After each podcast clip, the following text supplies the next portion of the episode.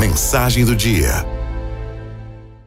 Certo feirante, depois de um dia muito proveitoso, com excelentes resultados no negócio, se dispôs a voltar para casa antes do entardecer. Ia sair mais cedo.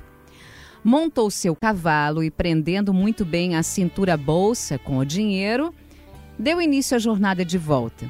Lá pelas tantas, parou em um pequeno povoado para uma rápida refeição.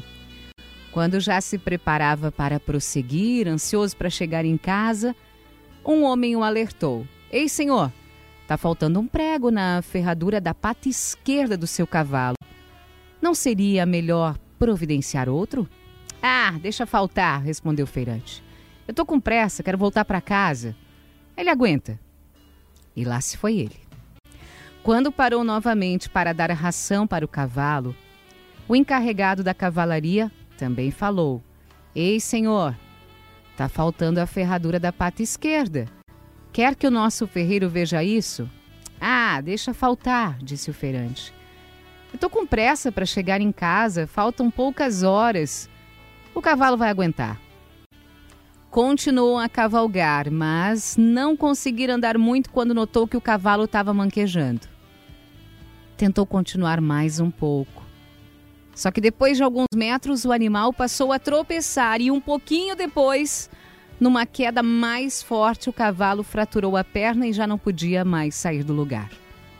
Era noite e o feirante viu-se obrigado a deixar o pobre animal caído sem qualquer atendimento.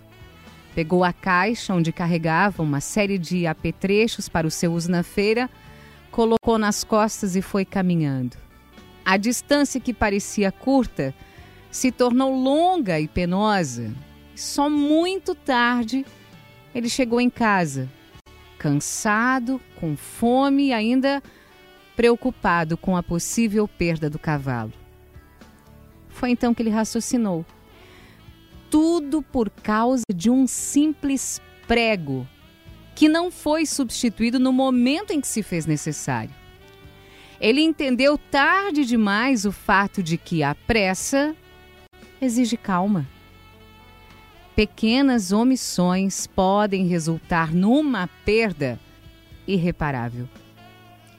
Muitas pessoas também são assim, apressadas em realizar seus afazeres, que esquecem que tem situações, que tem pessoas que precisam de atenção. Nem tudo podemos deixar para amanhã. Um conserto na casa, um reparo no carro, o cuidado com o esposo, com o filho, um pedido de perdão, um abraço, uma palavra boa para quem precisa. Qual será o prego que precisamos repor na nossa vida hoje?